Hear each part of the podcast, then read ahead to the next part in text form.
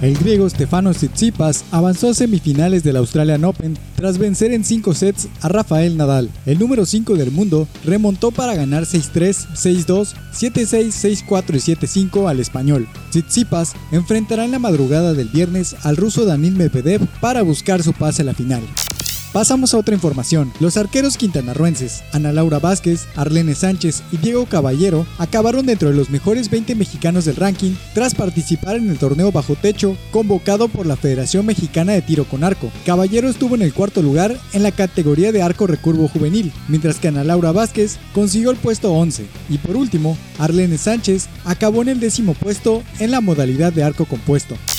Para terminar, el Comité Ejecutivo de la UEFA canceló la Champions Juvenil de la temporada 2020-2021 debido a las complicaciones de logística que implica la pandemia de COVID-19. La organización había decidido posponer el torneo, sin embargo, las restricciones de viajes en la Unión Europea complican la realización de los partidos.